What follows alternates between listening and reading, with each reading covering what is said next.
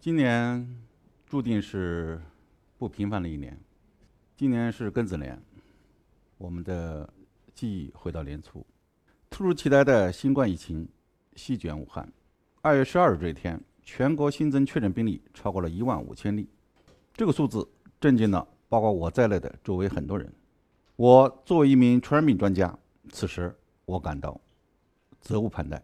我作为国家中医医疗队、北京中药大学团队总领队抵达武汉，进入湖北省中西医结合医院，整建制的接管了呼吸重症六病区，共三十五张床。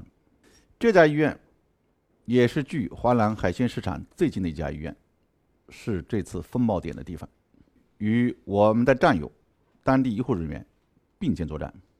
一进病房的时候，我们看到有患者死亡。对于初到武汉的我们，冲击是很大的，因为大家之前都没有接触到这个病，说实话，大脑都是懵的，都不知道该怎么办。我第一次进入病房，看到了一位七十九岁老年危重症患者，胸闷憋气的厉害，再加上对这个病的恐惧，离开家人的紧张，他出现了严重的焦虑烦躁，不睡觉，甚至整宿都不睡。晚上每隔五分钟、十分钟就打呼叫铃叫我们的护士，常常需要我们的护士彻夜的陪在身边。寸步不离，可见焦虑之严重。所有的医生都在想办法治疗，包括常规的中医、西医办法。说实话，效果并不好。患者的焦虑、失眠持续不能缓解，用了大量的镇静剂也不能让他睡觉。如果这个情况再持续几天，患者有可能就没有救了。这件事倒逼着我们去思考：我们作为国家中医医疗队，大老远从北京过来，能做些什么？怎样才能不辱使命？我给整个团队说，我们的病房坚决不能再有患者死亡了，要建立病死率，否则我们的中医此次战役就要打败仗了。我们要想办法。首先，我们要思考这个病的规律是什么，加重的规律是什么。我们对患者的资料进行了系统的整理和研究，哎，发现了一些规律。在中医看来，新冠肺炎属疫病，病因是以湿毒为核心所导致的传染性疾病，简称湿毒疫。患者的病情危重，表现是各自不同的，治疗应当一人一策，因为病情比较重，变化也比较快。这就意味着对每位患者望闻问切，在每一个环节都将与病毒近距离的接触。病情进展快的患者会出现多种辩证，有些症状是比较顽固的，持续不缓解。比如说，患者喘憋的比较厉害，用了一些常规的化痰止咳品种的药，平时有用，这时候可能不管用，这时候这些病人就有可能转为危重症，其后果不堪设想。那具体治疗怎么办呢？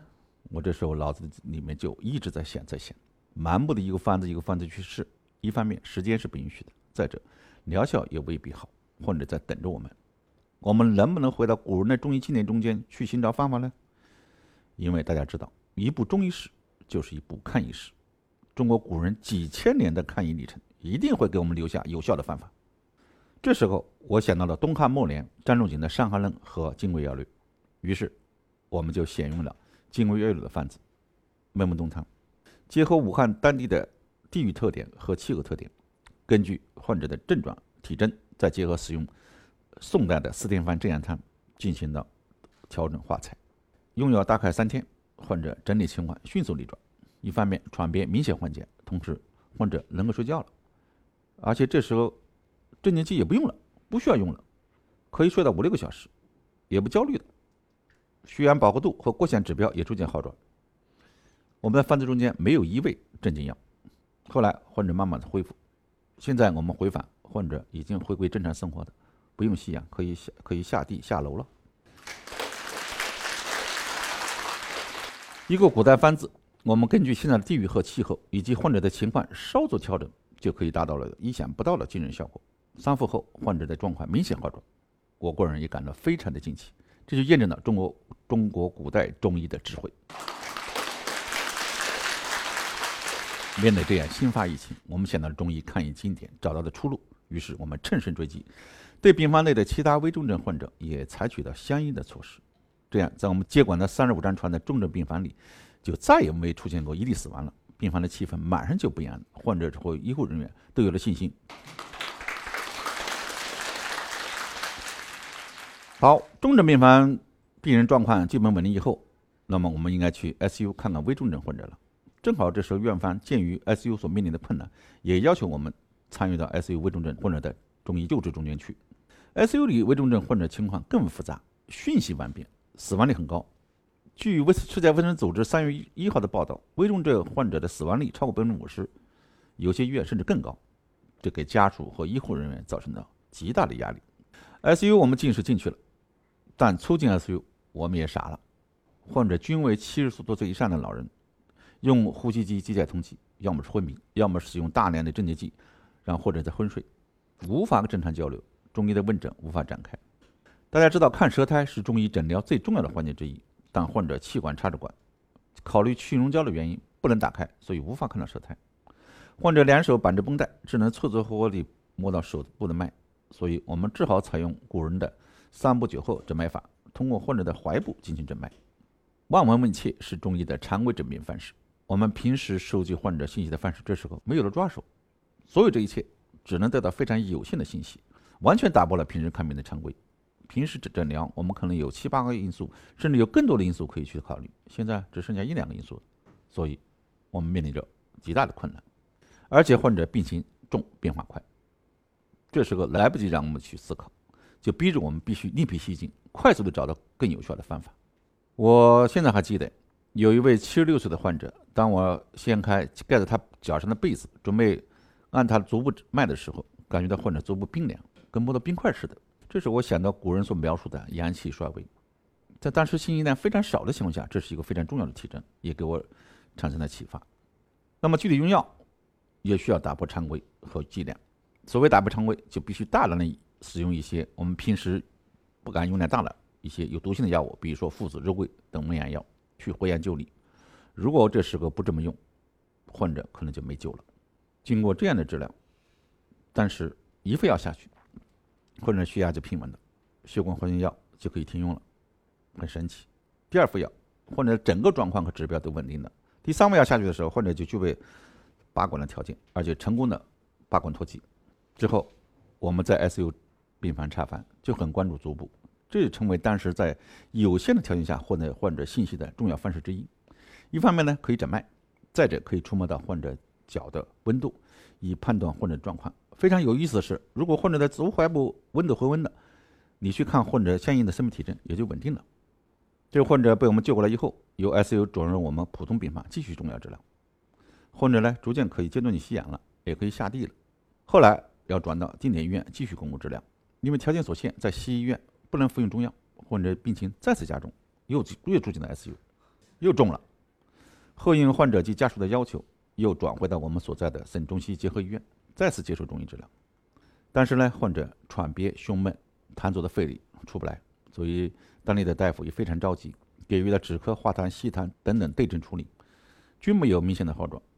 但是呢，天气实际上在有变化了，啊，这个风寒燥杂合，寒热不畅，患者出现一派虚阳虚之象。但是三四月份，武汉的气候一会儿热一会儿寒，因此我们大剂量的补气，赋予附子、桂枝等温阳之药。运用古方镇阳汤以镇阳，处方中没有一味化痰药，患者服了我们开的三副药以后，却吐了一大盆痰，病情随之迅速减轻，可以下地了。大家知道，我们当前并没有完美无缺的医学，这些救治工作恰好给我们提供了一个很好的中西医结合的范式，那就是西医撑得住，中医就妥。西医在整个救治过程中起到了重要的支撑作用。对于重症、危重症患者，西医采用针对性的氧疗、对症及抗感染治疗等措施。在西医基础治疗的支持下，我们中药用上去以后会产生意想不到的效果，患者迅速的逆转过来。我们去了 ICU 之后，这批患者几天以后病情基本上就稳定了。当地医院的领导在总结工作时候也十分感慨地说：“他们来了以后不知道怎么回事，我们的 ICU 就不怎么死人了。”我们进入 ICU 以后。只有一例死亡，直到最后 ICU 患者转走清定，就没有再有死亡的病例了。总的说来，我们这次武汉抗疫积极参与重症及危重症的救治，运用中医经典古方古法，根据患者的症状、体征、发病时间、地域等等特点，因时因地因人均治宜，辩证化裁，减缓阻止了重症向危重症的转化，促进了重症向普通症的转化，降低了死亡率，提高了治愈率。所以我们为什么说死亡率降下来了，就是依据这个，取得了非常好的疗效。我们知道的重症患者总有效率达到了百分之九十二点五，使多位危重症患者从死亡线中间，我们把他拉了回来，这是个了不起的战果。这个战果也是我们同武汉同行们并肩战斗的战绩，也是中西医联手救治的结果。那么有人会问，这是不是偶然的呢？我们翻开人类历史，一部人类史就是一部和疾病做斗争的历史。无论是欧洲，无论是中国，比如说欧洲一九一八年的流感，死亡的人数达到五千万以上。纵观中国历史，三千年来大的瘟疫就有五百多次。我们中医一直庇护着中华民族。一部中医史可以说就是一部看医史。这个过程中，大疫出大疫。中国历史上诸多医家都是传染病大家，诸多经典著作都是与传染病斗争的成果的总结。在与传染病斗争过程中，我们古人积累了丰富的经验。我们中医称之为医生的张仲景，在他的自述中写道：“于宗族数多，项羽二百，建安纪元以来，犹未时任，其死亡者三分有二，伤寒十居其。”多么可怕！也就是说，当时一家二百多人死了一大半，其中十人当中就有七八人死于疫病。为了战胜当时的流行的瘟疫，他刻苦钻研众多古代医书，勤求古训，博采众方，对这些疾病进行了刻苦的钻研、系统性的研究，撰写出《伤寒杂病论》这一著名的著作。不仅有理论的阐述，还更有多种病症的诊断与中医治疗。张仲景医德高尚，医术高明，为抗击瘟疫做出了巨大的贡献，对后世医学产生了。重大的影响，他所著的医书《伤寒杂病论》一直被奉为中医经典，一直指导着两千多年来我们中医的临床用药。后世医家有人评价说：“医家之有仲景，有儒家之有孔子也；医书之有伤寒论，有儒书之有四书也。”评价之高，可想而知。现在看来，《伤寒论》其实就是一部抗疫著作，记载的是当时的医家与传染病做斗争的可贵的经验。此外，清代温明学派的崛起。也是当时对一些传染病治疗经验的总结，是中医学发展的又一个高潮，恰恰也是一部抗疫实录。我们回到现代，五十年代流行的医老，中医参与；二零零三年的非典，中医的介入，都取得了非常好的疗效，大大降低了病死率。我们这次在全国推广使用的清肺排毒汤，也是张仲景多个经典处方的合方化菜，在武汉乃至全国各地的观察均有效。我们救治的患者比较重，必须一人一策。我们的方子也来源于古方，中医在与疫病做斗争的过程中，积累了非常丰富而宝贵的经验和智慧，弥足珍贵，至今仍绽放着光芒。中医讲产生疫情的因素包括天人邪三个方面，也称三虚之意。为什么产生疫情了呢？我们环境破坏了，环境变了，人的生活节奏快了，现在人体体质虚了，病毒来了，几个因素一结合，就会导致疫情的发生。而目前治大家治疗比较关注人和邪的关系，我们同时还需要考虑天和人的关系。中医认为，天地阴阳聚于人身，人生阴阳聚于天地，人以天地之气生，四时之法生，天人合一，顺应自然，因时因地因人之意是我们的法宝。根据中医理论，因时因地因人来辨别人和天地自然的关系，参考患者的体质、气候变化特点、地域特点等等，推论可能产生的情况。而采取相应的治疗措施。这次武汉抗疫实际上是对中医的一次大考，尽管它是一场遭遇战，但这次考试我们是不是无备而来？我们是在总结古人经验智慧的基础上取得的战果，根据当时的气候和自然状况以及现在人的体质稍作调整而已。所以，我们取得的结果看似偶然，实为必然。看似是我们独立的战斗，实际上是中医群体的力量。我们应用了中医几千年的智慧，所以取得这样的战绩毫不奇怪，其结果必然。我们知道，未来疫情仍然可以再次出现。世卫组织最近提醒我们，新冠病毒有可能会伴随我们几十年。疫苗虽已研制成功，但病毒在变异，因为新冠病毒是 RNA 病毒，疫苗的保护作用有待进一步观察。未来还有可能面对新的疫情，包括其他。未知的新的传染病，人类与病毒始终在赛跑，在特效药物短期内找不到，疫苗研发也存在不确定性的情况下，我们人类该怎么办呢？难道我们整天就在惶恐中间度日吗？好在在中国，我们有中医，有老祖宗给我们留下的智慧。根据这次抗疫经验，如果出现新的疫情，我们完全可以拿过来就用。这次北京战役的胜利，也足以说明这个问题。一方面是公共卫生的成绩，政府的强有力的领导；再者就是中药的介入。我们在北京也参与了新冠患者的会诊救治工作。举个例子，有一位一百五十多天不能核酸转阴的患者，中药治疗后让其转阴；还有高热不退的患者，一两服中药就可以退热，用激素也不行。提示我们，对一些疑难患者不干预可能是不能治愈的，而常规治疗思路效果又不好。我们再次应用古人的智慧，取得了好的成绩，好的疗效。再次证明，我们在武汉的经验不是偶然的，是可以重复的。另外，中国疫情和全球疫情相比，我们控制得很好。大家看到了，这次战役所取得的战果，除了政府强有力的领导之外，除了公共卫生的措施之外，我们可以自豪地说，在中国有中医也是一个非常重要的因素。但是，我们应该看到，长期以来，我们的中医的研究、继承和发扬的投入还不够。例如，对中医治疗传染病的研究，多年来关注不够。通过这次抗疫、抗击新冠疫情，我们发现中医治疗病毒性传染病显示的非常好的效果，有不可替代性。面对突发性传染病，在西药没有特效药、疫苗研制需要较长周期和大量工作的情况下，加强中医抗疫研究，实现疫情的快速控制，具有特殊的意义。这次抗疫是一个非常重要的启示。我们没有理由把老祖宗的智慧摒弃，我们没有理由不把中医继承好、发扬好。我们没有理由不把中医加大投入，我们没有理由不加快中医科研攻关人才的培养。我们必须守正创新，与时俱进，使老祖宗留给我们留下了这个中医这个宝贵的财富重新大放异彩。